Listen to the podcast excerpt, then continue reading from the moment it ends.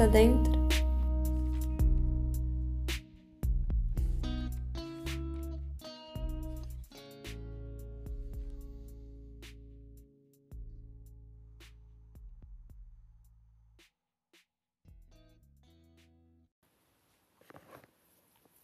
Então, depois de um longo hiato, longo mesmo, alguns meses aí, eu volto a gravar porque o barulho da chuva tá muito gostoso e, claro, que eu tô com vontade de gravar faz algum tempo, mas o alinhamento dos planetas ou sei lá o que, ou também talvez depressão, não fizeram com que eu aparecesse. Mas agora vamos lá. Eu separei alguns livros para dar uma faladinha sobre. Uh, peguei também dois livros de poesia para abrir no aleatório e quem sabe oferecer para vocês aí uma leitura gostosa. Uh, não sei se dá para escutar a chuva, mas eu gostaria que desse. Tá bucólico hoje. Uh, eu me mudei para Florianópolis. Isso, quem me acompanha nas redes já deve ter percebido, mas enfim. Uh, então vamos lá. Eu ainda estou lendo Saramago, Memorial do Convento. Uh, e não sei o que, que tem nessa leitura, sabe? Quando eu começo a ler, eu leio algumas boas páginas, mas para voltar nela, sabe, passa aí algum tempo e enfim. Talvez eu ainda não tenha entendido a mágica do Saramago. E basicamente quem me indicou o livro que eu tô lendo foi a minha mãe. E ela falou muito bem do livro e tudo mais. E, e é por isso que eu tô lendo, mas ela também fez a seguinte recomendação. O livro fica muito bom depois das 50 primeiras páginas. Bom, então, né? Isso já diz um bom tanto. Bom, um livro que eu terminei de ler muito rapidinho e foi muito fácil foi Prisioneiras, do Drauzio Varela. Ele é uma compilação de histórias com muitas mini biografias uh, do período em que o Drauzio Varela prestava serviço voluntário na penitenciária feminina de São Paulo. E traz relatos tanto né, das mulheres ali presas, quanto também alguns poucos relatos das carcereiras. Uh, o livro, para mim, uh, teve muito mais um caráter de entretenimento, por assim dizer, porque uh, vários pontos assim da visão do Drauzio uh, sobre diversas questões não não me agregam assim. Eu Gosto muito do tema de criminologia, uh, sou abolicionista penal, significa dizer que eu não vejo uh, o cárcere como uma forma de benefício para a sociedade de qualquer maneira.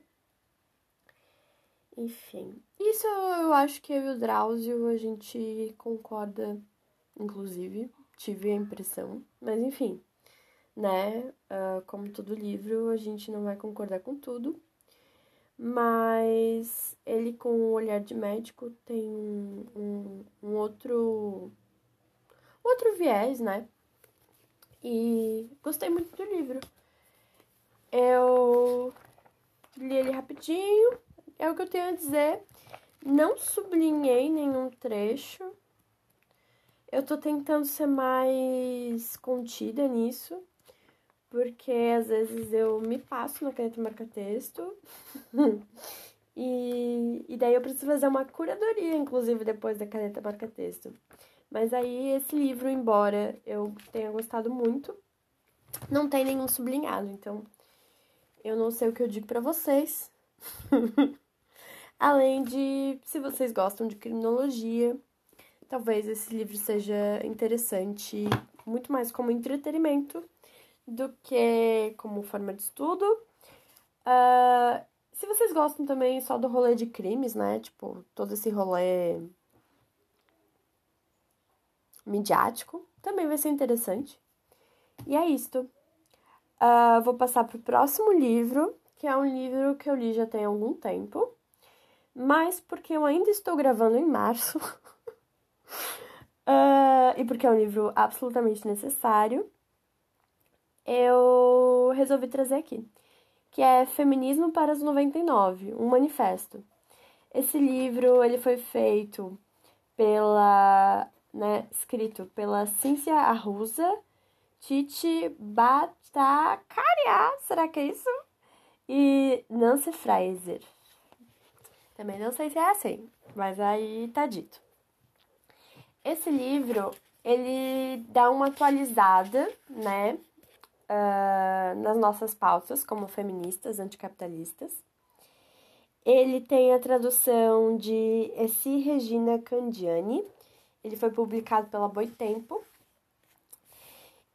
e como eu né, falando, e o próprio livro já traz, um, ele é um manifesto. Então, há muito mais do que um mergulho teórico em, sei lá,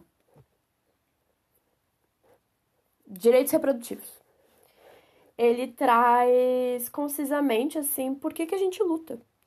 Então, esse livro, ele é muito bom de ter na estante, seja como uma forma de nutrir, né, a luta, uh, como um militante feminista, anticapitalista, dar aquela atualizada, enfim, formatar melhor os pensamentos de alguma forma, mas também para quem está entrando e você gostaria de explicar a necessidade do feminismo.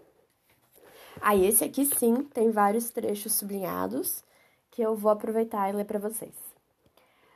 Nosso feminismo não pode ignorar que no Brasil 34,5% da população urbana vive em assentamentos precários, sendo a maioria de mulheres negras que estão à frente desses lares. Nosso feminismo precisa enfrentar, a pobreza. A pobreza no Brasil é feminina e negra o feminismo das 99% é anticapitalista. Mais um trecho. Este livro será para nós instrumento de resistência a tudo que nos explora e oprime. O capitalismo é a barbárie, transforma tudo em mercadoria: corpos, talentos, fé, trabalho, amor, desejos, mulheres. No Brasil, a eleição de Jair Bolsonaro e o crescimento de um setor de extrema-direita que se apropria de desigualdades e opressões históricas enraizadas no imaginário social torna a luta feminista mais que necessária. Neste sentido, o caso do Brasil é emblemático. Nas eleições de 2018, vira presidente um ex-militar apoiado pela indústria do armamento igrejas fundamentalistas, latifundiários e por um tal movimento integralista de ideário francamente nazi-fascista. Aquele nó, né? Porque o cara é 2022 e ele vai. Eu não vou dizer que ele vai terminar o mandato, mas se isso ocorrer. Uh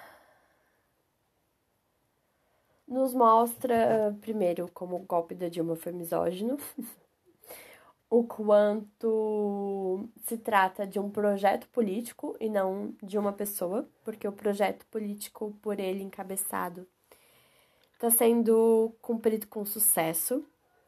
Então, usar, por exemplo, o termo desgoverno uh, omite uma faceta do que está acontecendo que é uh, o sucateamento de tudo que é público uh, né, omite que esse governo está cumprindo com sucesso uh, os mandamentos de quem o elegeu. E aí eu não falo das pessoas tidas né, como bolsominions e tudo isso, eu falo justamente uh, das igrejas fundamentalistas, da bancada da bala e do boi. E bora voltar aqui pro, pro livro. Né? Inevitavelmente eu vou sair, porque, né?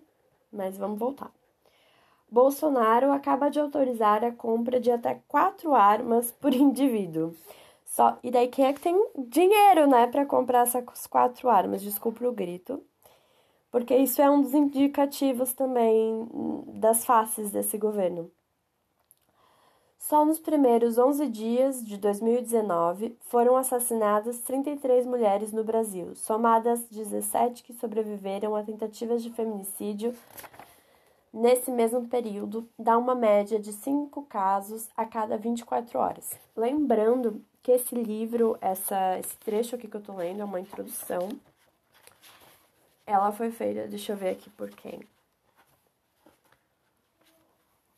Pela Talíria Petroni, é um prefácio. Uh, e que essa, esse prefácio ele é anterior à pandemia, né? Então esses dados eles já pioraram muito com certeza. O feminismo que nos interessa é o feminismo compromissado com o direito à vida, com o bem viver, com a liberdade caracterizada pela responsabilidade com o outro e com a natureza.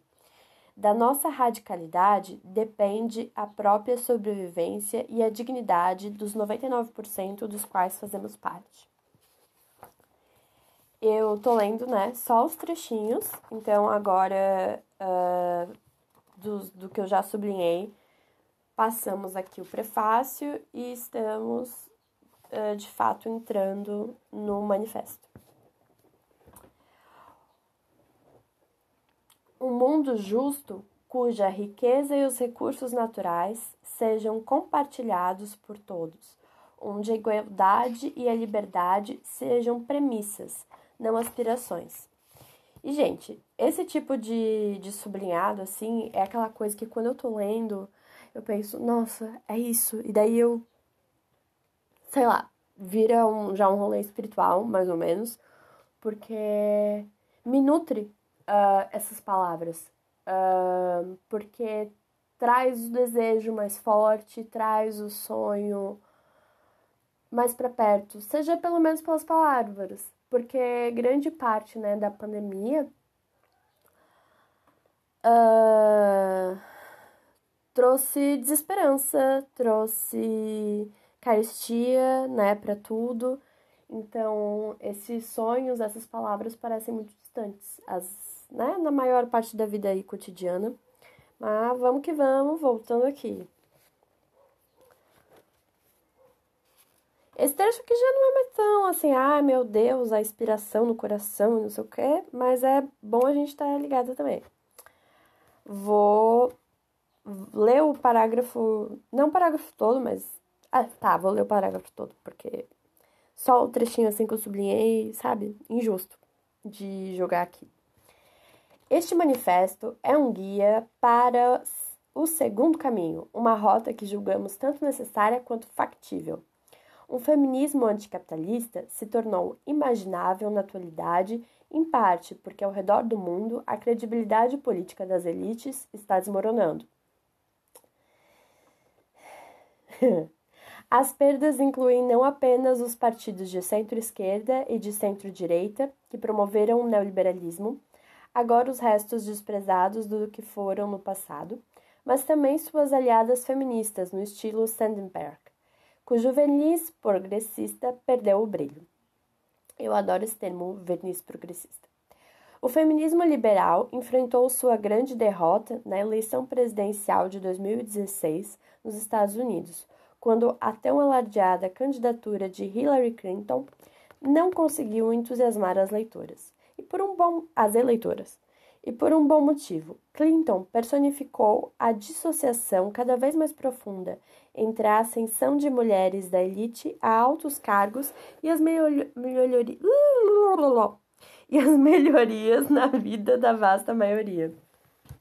Que é aquela coisa famosa, né? E daí que a mulher tá governando para quem?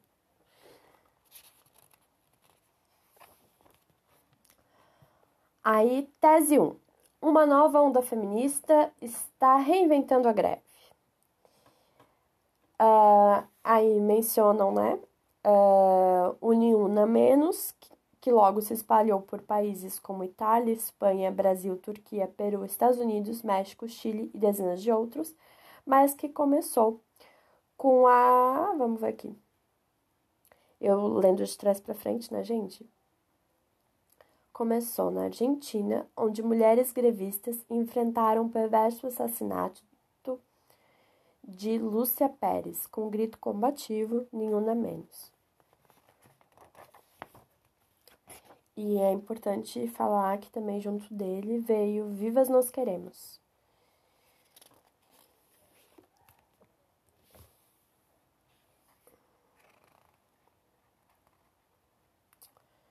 Abrindo caminho em meio ao isolamento dos muros internos e simbólicos, as greves demonstram o enorme potencial político do poder das mulheres, o poder daquelas cujo trabalho remunerado e não remunerado sustenta o mundo. E aqui a gente entra naquilo que eu falei da atualização uh, das raízes do 8M, né? Uh, de onde eu tenho informação, uh, o 8M no Brasil, com, com esse título, né, passou a ser construído em 2017 e já teve alguns motes diferentes, né? Mas sempre lembrando a necessidade de greve. Nem todos os motes conseguem trazer isso claramente. E a greve, eu acho que nos últimos anos tem a greve de mulheres, né, nos últimos anos não tem sido uma coisa visibilizada dentro desses movimentos. E aí não vou eu aqui devagar sobre, mas acho que a precarização, a uberização do trabalho fazem parte né, da dificuldade disso, mas não só. Uh, então, é aí uma lacuna importante a ser estudada.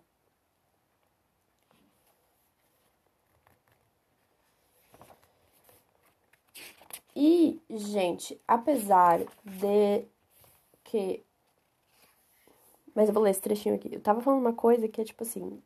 Não vou ler aqui todas as coisas sublinhadas, porque esse foi um daqueles livros que eu me passei. Mas eu vou ler esse aqui.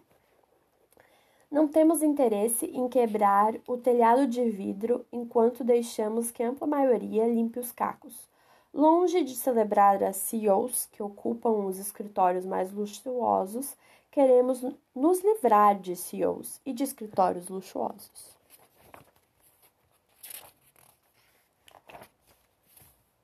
Aí, o título desse capítulo, que eu estou uh, começando agora, é Precisamos de um feminismo anticapitalista o feminismo para os 99%. Então, as leis que criminalizam a violência de gênero também são uma farsa cruel, se fazem vista grossa ao sexismo e ao racismo estruturais dos sistemas de justiça criminal, deixando intactos a brutalidade policial, o encarceramento em massa, as ameaças de deportação, as intervenções militares, o assédio e o abuso nos locais de trabalho. Esse parágrafo aqui, por exemplo, é uma das justificativas sobre ser abolicionista penal.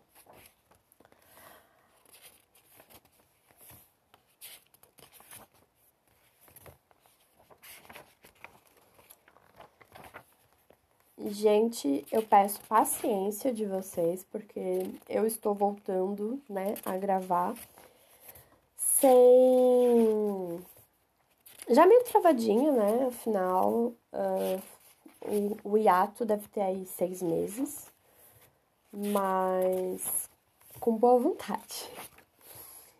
Então, aqui mais um trecho. tem um estilo de proteção que coloca a culpa na liberdade sexual enquanto encobre a verdadeira fonte de perigo, que é o capital.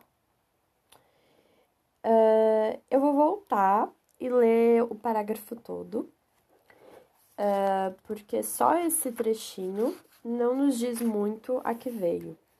Mas eu vou ler aqui também o início, que é né, o título desse capítulo. Tese 7. Capitalismo tenta regular a sociedade. Nós queremos libertá-la. Então, as lutas atuais em torno da sexualidade tomaram um palco em um momento de imensa fluidez de gênero, em meio à juventude e entre movimentos queer e feministas em expansão. É também uma época de, de vitórias legais significativas, incluindo a igualdade de gênero formal, os direitos LGBTQIA, e o casamento igualitário, todos entronizados na lei em uma lista crescente de países mundo afora. Essas vitórias são fruto de batalhas acirradas, ao mesmo tempo que refletem importantes mudanças sociais e culturais associadas ao neoliberalismo. Ainda assim, são inerentemente frágeis e constantemente ameaçadas. Novos direitos legais não impedem a agressão contra pessoas LGBTQ que mais aqui. Antes eu li LGBTQIA+, mas uh, como né, todo livro é datado, Aqui é LGBT que mais, que continuam a vivenciar a violência de gênero sexual, a falta de reconhecimento simbólico e a discriminação social. Na verdade, o capitalismo financiarizado está fomentando um retrosexo, se... retrosexo sexual de enormes proporções. Não são apenas os incels que assassinam mulheres para vingar o roubo da sexualidade feminina de seus legítimos proprietários masculinos. Não são apenas os reacionários de carteirinha que propõem proteger sua mulher e sua família do individualismo cruel do consumismo obtuso e do vício. A reação inclui movimentos populistas de direita que crescem depressa e ganham apoio das massas, identificando algumas desvantagens reais da modernidade capitalista, incluindo seu fracasso em proteger famílias e comunidades dos estragos do mercado Entretanto, tanto as forças neotradicionais quanto as da direita populista deturpam esses sofrimentos legítimos para fomentar, precisamente, o tipo de oposição com que o capital pode arcar muito bem. Tem um, e daí voltamos a ler aquele trechinho de antes. Tem um estilo de proteção que coloca a culpa na liberdade sexual enquanto encobre a verdadeira fonte de perigo, que é o capital. O reacionarismo sexual encontra sua imagem espelhada no liberalismo sexual. O segundo está vinculado, mesmo nos melhores casos, às políticas que privam a esmagadora maioria dos pré-requisitos sociais e materiais necessários para concretizar suas novas liberdades formais. Considere-se, por exemplo, como os Estados Unidos, que alegam reconhecer os direitos de pessoas trans se negam ao mesmo tempo a custear a transição. O liberalismo sexual também está vinculado aos regimes regulatórios de base estatal que normatizam e impõem a família monogâmica, com a qual a conformidade é o preço a pagar pela aceitação de gays e lésbicas. Embora pareça valorizar a liberdade individual, o liberalismo sexual não desafia as condições estruturais que incitam a homofobia e a transfobia, incluindo o papel da família na reprodução social. Vou avançar aqui no livro. Eu acho que chegou naquele momento aqui, tô pensando nessa leitura que eu fiz, que já tem mais de um ano. Foi no início da pandemia. Quando me deu a louca, eu comprei livro como se eu tivesse dinheiro para pagar. Uh, que chegou um momento aqui dessa leitura que eu pensei, vou parar de sublinhar, porque senão vou sublinhar o livro inteiro. Porque, né, pela característica de manifesto, tem muita coisa valiosa aqui. É, ainda que não fosse, né, mas o caso desse livro é. Uh, deixa eu ler aqui. A tese 11. O feminismo para os 99% convoca todos os movimentos radicais a se unir em uma insurgência anticapitalista comum. No caso do neoliberalismo progressista, temos como objetivo separar a massa das mulheres da classe trabalhadora, de imigrantes e de grupos étnicos minoritários, das feministas do faça acontecer, das antirracistas meritocráticos de anti-homofóbicos e de cúmplices do capitalismo verde e da diversidade corporativa, que se apropriaram das preocupações delas e as sujeitaram em termos favoráveis ao capitalismo. Esse parágrafo aqui a gente pode reduzir em pink money, né? Que é aquela coisa, a cooptação das pautas para fazer vender melhor. A, ainda né, que seja algum tipo de avanço muito questionável, a atualização dos discursos, uh, se ele de fato né, não se propõe a uma mudança anti, uh, revolucionária e anticapitalista, ele se transforma nessa cooptação de pautas, e aí tem, sei lá, vamos pensar em várias campanhas publicitárias que já entenderam isso muito antes das outras. Por exemplo, o Adobe, enfim, várias outras, né? Não vou ficar aqui citando que é tosqueira. Mas isso não é uma coisa nova, né? Mas cada vez mais está se popularizando entre as empresas, eles estão descobrindo que essas pessoas LGBTQIA, as mulheres, as mulheres negras, enfim, todas nós somos consumidoras. Tcharam!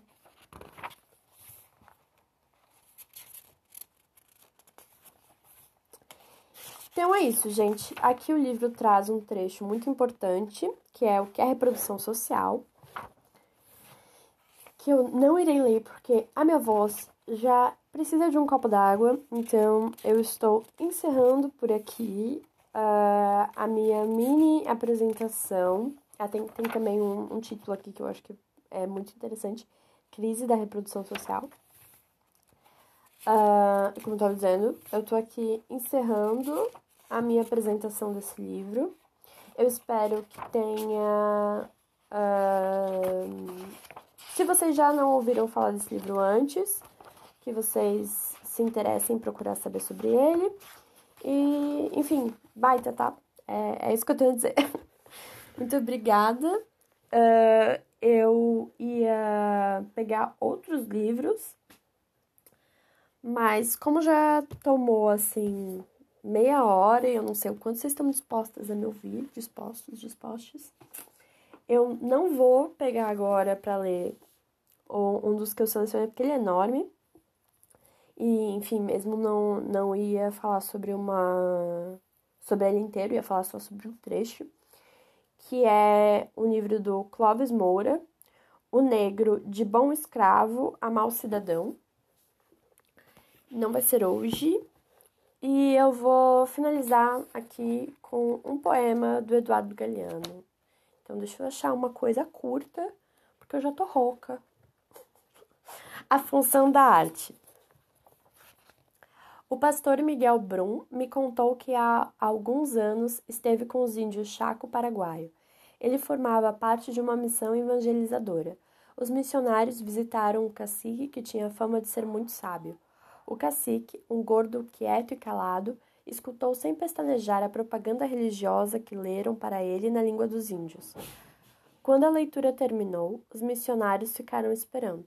O cacique levou um tempo, depois opinou: Você coça, e coça bastante, e coça muito bem. E sentenciou: Mas onde você coça, não coça. Então é isso, muito obrigada a todo mundo que me ouviu. E é isso. Obrigada, obrigada. Beijinhos, beijinhos. Fiquem bem.